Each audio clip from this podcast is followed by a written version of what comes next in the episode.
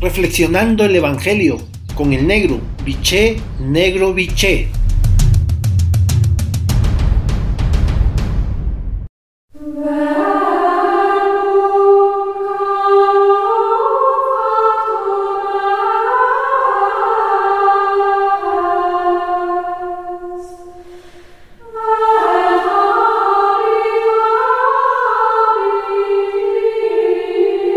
Buen día hermanos y hermanas. Hoy el Evangelio de Mateo en su capítulo 12 versículo del 46 al 50, la frase central es la siguiente.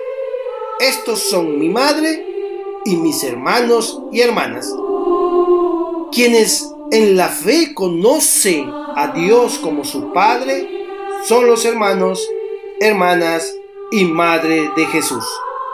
El Señor Jesús no edifica el cristianismo sobre la familia, sino en una comunidad de hombres y mujeres creyentes maduros en su fe, en la que cada uno acoge a los otros libremente por la fe.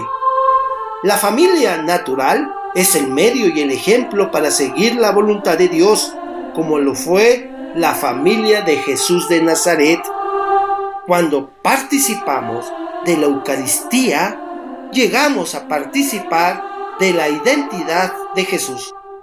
Es cierto que esta comunión quiere y debe llevarnos a un compromiso con la familia, con la sociedad y su transformación constante. Recordemos con este pasaje que lo más importante para seguir perteneciendo a la comunidad cristiana no pueden ser solo los lazos institucionales, sino cumplir la voluntad del Padre, que es lo más importante. Jesús desea una familia plural e incluyente, pueblo de Dios, unida por los lazos del afecto, el amor y la solidaridad. No tengamos miedo, hermanas y hermanos, al compromiso por el reinado en nosotros y en el mundo entero. Por lo tanto, para tu reflexión de esta mañana tarde, tomándote el tiempo necesario y el silencio que requieres, la pregunta es, ¿Cuál es mi testimonio de fe, esperanza y amor en la familia y la comunidad a la que pertenezco?